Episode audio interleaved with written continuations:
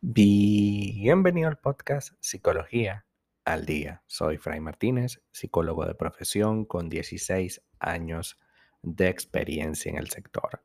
Como pudiste ver en el título de este episodio, hoy vamos a hablar un poco acerca de cómo gestionar las emociones tras una ruptura en pareja. Es necesario que tengamos en cuenta algunas de estas eh, situaciones que se nos van a presentar comúnmente cuando terminamos un proyecto. Ciertamente la más probable que te ocurra es la incertidumbre. La incertidumbre es algo natural, ya que durante mucho tiempo has contado con esa persona, mal que bien, para apoyarte en los momentos de tu vida. Entonces, como has tenido la costumbre de estar al lado de esa persona porque, repito, mal que bien, ha estado apoyándote en tus momentos, en tus situaciones de vida, pues evidentemente hoy te sientes en el aire. Esa inestabilidad es propia de terminar un proyecto y es necesario que la comprendamos por lo que es una etapa. También puede ocurrir que te percibas a ti misma o a ti mismo como una persona comprometida, con baja autoestima, que ya no tienes los mismos atributos ni físicos, ni personales, ni emocionales, que ya no eres lo suficientemente atractiva como para rehacer tu vida. Sin embargo, déjame decirte que eso lamentablemente eh, ocurre porque es posible que estemos o hayamos estado en una relación tóxica. Cuando termina una relación en buenos términos, es decir, termina por los motivos mm, normales de una relación, que ya los objetivos no son los mismos, o X o Y motivo, pues no debería sentir baja autoestima porque simplemente pues no se reunieron los objetivos. O sea, tú vas a un sitio, no hay lo que quieres, vas a otro sitio. No estamos descalificando el sitio, el sitio no tiene lo lo que quiero. En este caso pasa lo mismo. La persona no tiene lo que yo necesito en este momento, pues no me lo puedo ofrecer y yo, pues, listo, me salgo.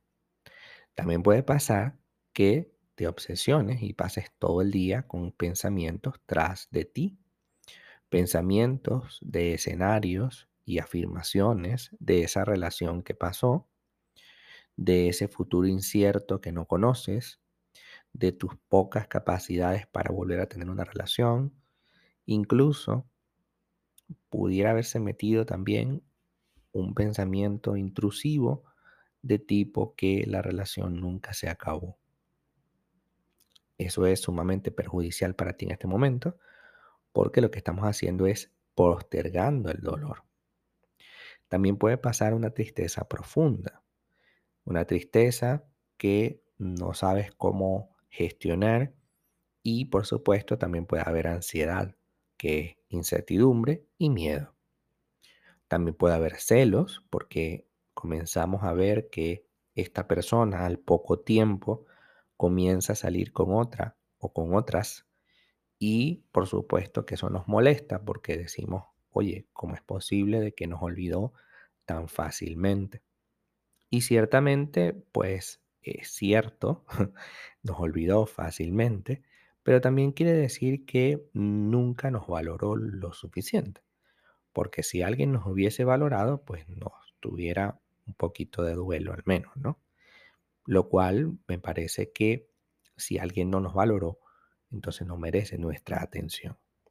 Por tanto, tenerle celos de alguien que no valora las relaciones es un poco absurdo, ¿no? ¿Para qué yo voy a sentir celos de alguien que no? Entonces, ¿qué puedo hacer? Mira, tienes un entorno que producto de la relación fuiste dejando un poco de lado, lo cual es normal y no te sientas culpable. Ese entorno, es decir, esos amigos y familiares, tienes que volverte a encontrar con ellos. Si no te es posible porque la dinámica de esas personas cambió, pues tocará buscar personas nuevas. Pero lo importante es que tengas un apoyo en tu entorno cercano, que tengas personas con las cuales apoyarte y no me refiero a tener un grupo de apoyo. Es decir, no es que vamos a ir contando lo que nos pasa a todo el mundo, simplemente vamos a compartir cosas con esas personas especiales, hablarles, tomarles la mano, salir por allí, tomarse un café, lo más normal del mundo. Tu entorno cercano, es decir, tus amistades o familiares, pueden ser de gran ayuda. Cuestionar esas obsesiones también es de gran ayuda. Es necesario que entendamos que esa frase no lo superaré nunca, cómo eh, voy a detener este pensamiento, eh, ya llevo dos años o un año en duelo y no sé finalmente cómo superarlo.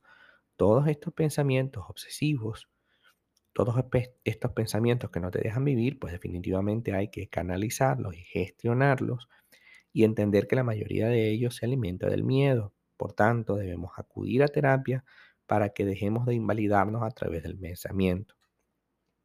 Repito, dejemos de invalidarnos a través del pensamiento. Y también cómo regulamos nuestra tristeza y ansiedad. Revisemos que la tristeza y la ansiedad son absolutamente necesarias en este momento para poder proyectar nuestra vida, para poder aprender que gestionando lo que sentimos podemos obtener un beneficio, que gestionando lo que somos podemos obtener lo que queremos. Así que la tristeza y la ansiedad son parte de este proceso.